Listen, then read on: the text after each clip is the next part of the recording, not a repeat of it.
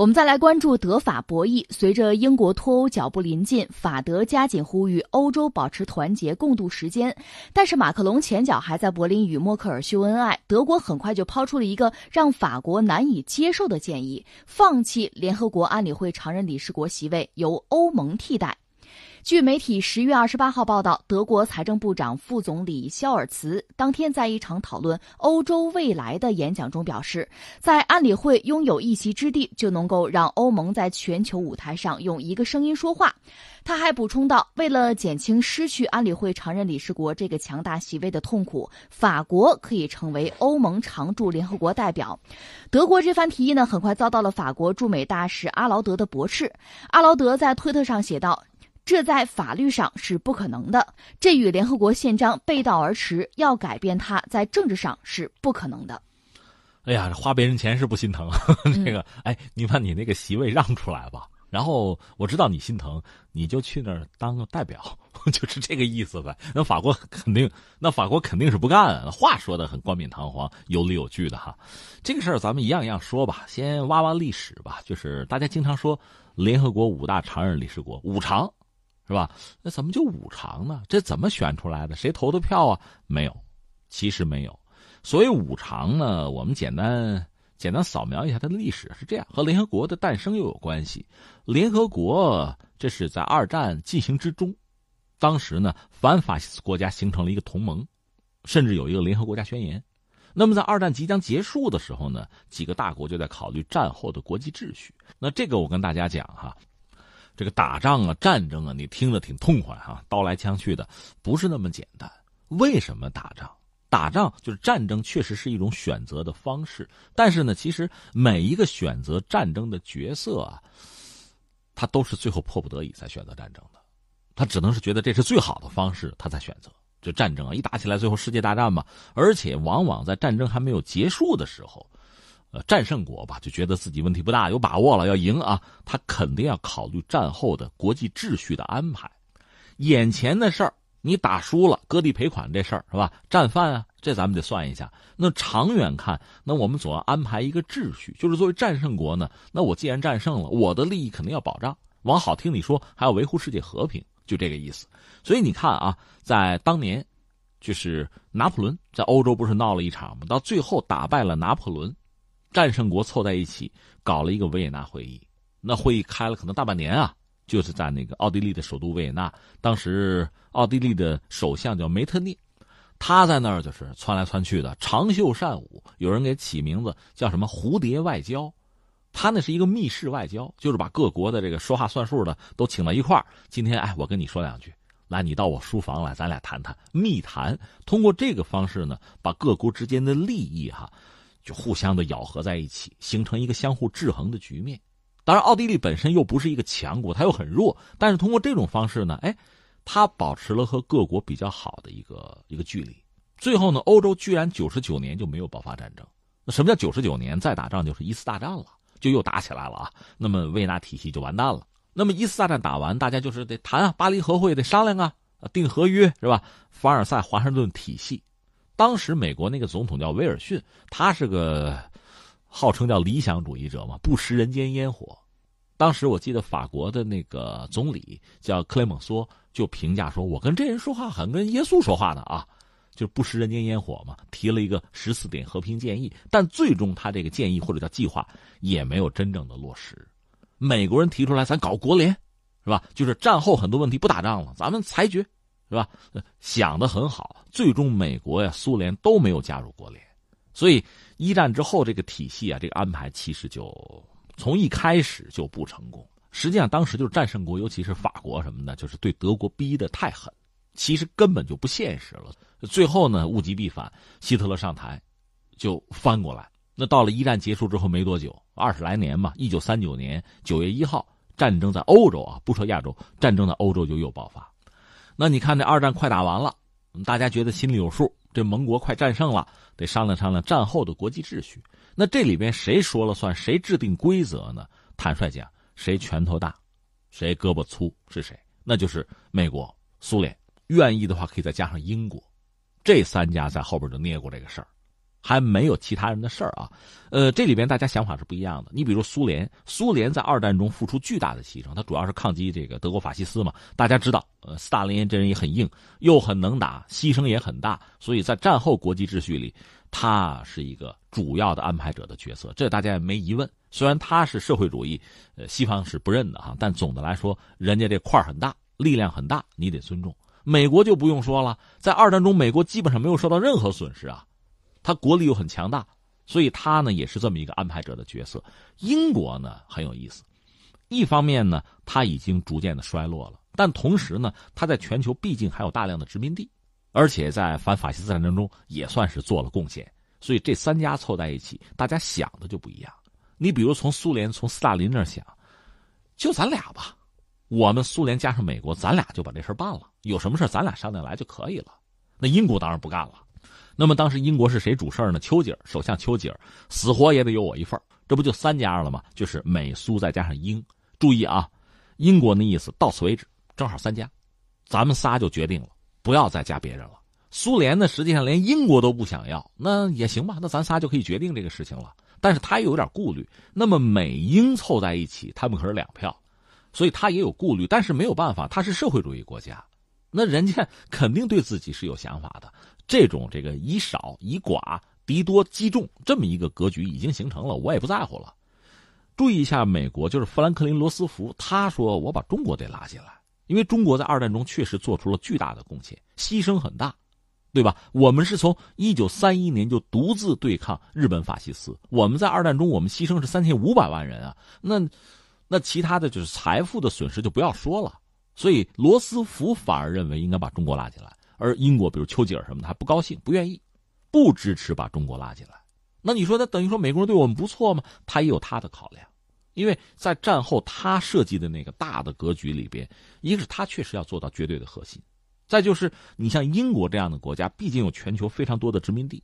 如果说是这三家这个格局呢，那英国无形之中啊，他份额反而大了，我得稀释掉他呀。而且当时的中国四五年的中国还是那个蒋介石那个国民政府吧，那个和美国之间合作或者说是利益纠葛是比较多的。罗斯福显然以为这也是自己的盟友，是这么来考虑的。那在这个状况下，英国提出来，那不行，那你索性把法国也拉进来。这说起来更好玩了。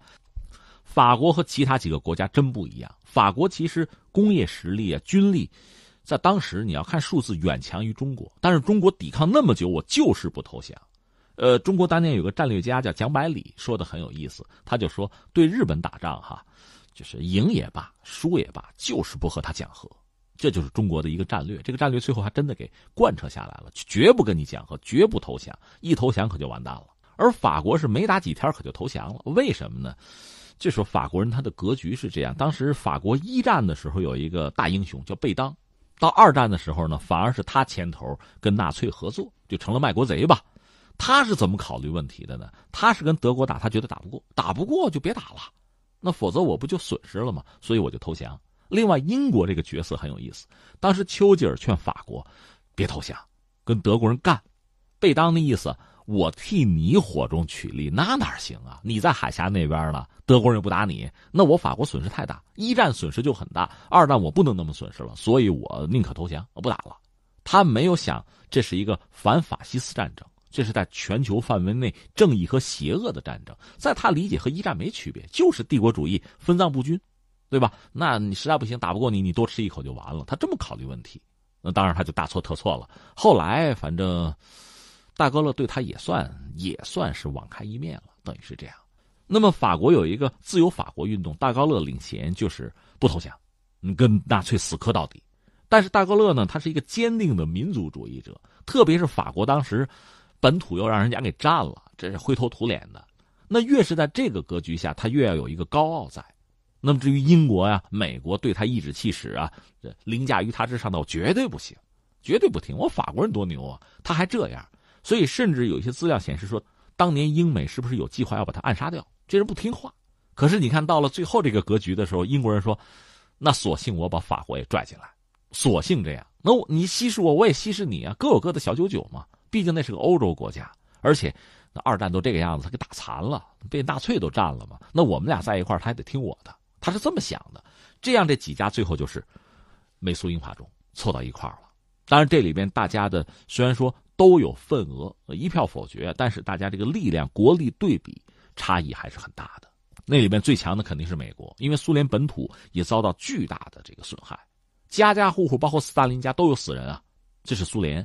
呃，那么英国其实，在二战之后，基本上殖民地也就全撒手了，就都独立了，所以它也成了一个二流国家吧。法国也是重建吧。基本上也打得断壁残垣的嘛。那至于中国呢，很快就是解放战争，其实就是内战嘛。在这之后四九年，一个新生的中国才出现，是这样一个格局。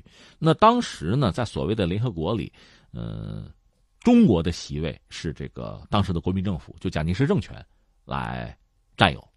一直到七十年代呢，中国在联合国的这个席位，包括常任理事国的这个位置，才是中华人民共和国的政府。这等于说我们才坐在这个位置上，是这么一个格局啊。呃，那不管怎么说，这么多年下来了，一个是联合国总体来说，它也在改革，不是说它没有问题，但是对于维护人类和平啊，维持战后的国际格局啊，这个秩序还是起了相当的作用。而这里边呢，这个五常的这个设定，这个设计也一直就延续下来。其实，你看咱们有时候老百姓讲话哈，就是一个单位啊，大事儿开小会。对吧？就决定大事的人是少的嘛，领导几个人嘛，开小会是吧？这小事开大会，有这么一个说法。所以你看世界上那么多的事情，那联合国大会是必不可少的，商量嘛，甚至吵啊闹嘛啊。但是呢，真正涉及到事关人类命运的大格局的关键的问题，可能还是五常要起关键的作用。呃，当然说时代发展到今天，很多人想进五常的，你比如印度、什么巴西。甚至德国、日本都有这想法，是吧？那这么多年，我们得想办法进去，啊！你就你们五家决定，这不公平。有，但是我记得有一次，这个印度和美国之间，就是媒体还是网友什么的争论这个事情。印度就说：“你们这不公平啊！一票否决这个五常，这这没道理。”美国网友就回敬说：“太傻太天真啊！说到底还是靠国家实力吧。说到底是这样子。”那我们说完了这个大的历史背景之后。你会发现这事儿就有意思了。德国本身不是五常，德国也没有说来我经济实力比你强，我要进，或者说我来替你，不是。他说，你让给欧盟吧，法国是对吧？你让给欧盟，这样欧盟就统一的声音就可以发声了。那在五常里，这个角色不就很关键了吗？代表整个欧洲啊，这不很好吗？因为有英国，因为英国原来是欧盟国家，所以它本身呃和欧盟可以协调立场，它和法国可以。共同的替欧洲发声，但是现在人家脱欧了，那法国本来你，你经济实力也不是很强，你全球影响力其实也就那样，索性欧盟替代你得了。但是你要觉得特别不甘心呢，你做欧盟驻联合国的大使，你还在五常这个位置上坐着，换个牌不就行了吗？换个帽子，那法国行那哪行啊？你想他这个五常的位置来，是极为不易的。是我们当时中国也很弱，但中国真的是打出来的，咬着牙坚持。我们死了三千五百万人啊，这是我们对于这个战争、对于这个世界和平的贡献。我们坐在这儿，我们没有什么不好意思的。而法国呢，他本土都被人家占了，他投降了嘛。这么一个角色，能拿到这个五常之一的位置，这个确实我们只能说运气不错，还是因为国际大格局的变化带来的一个一个机会吧。当然，戴高乐本身很强硬啊，这么一个状况。现在你让我拱手相送，门儿都没有啊。但是怎么样来拒绝呢？拒绝德国人的提议呢？就是说，这不能改变格局啊，是吧？这联合国五常这不带替的，呃，不行的，不能改的。你不能改变战后格局啊，那是非法的。他拿这个就把德国人堵回去了。这话说的有道理吗？其实有啊，其实也没错。但是我们也知道，今天和当年二战结束那个全球的格局。早就不知道有多大的变化。你看，一个英国的大量的海外殖民地还有吗？没了，日不落帝国没了，英国已经是个二三流的国家了。另外，更重要的，苏联也没了呀。这个大格局早就变了。所以，按说呢，你说联合国的改革呀，五常的改变也不是没有可能。但是，你想，如果你是五常之一，你会愿意做这个改变吗？恐怕不吧。而目前总的来说，五常决定一些大事儿，这个世界格局还算是稳定的。一旦发生了变化，那么后果是什么，真的就不好讲。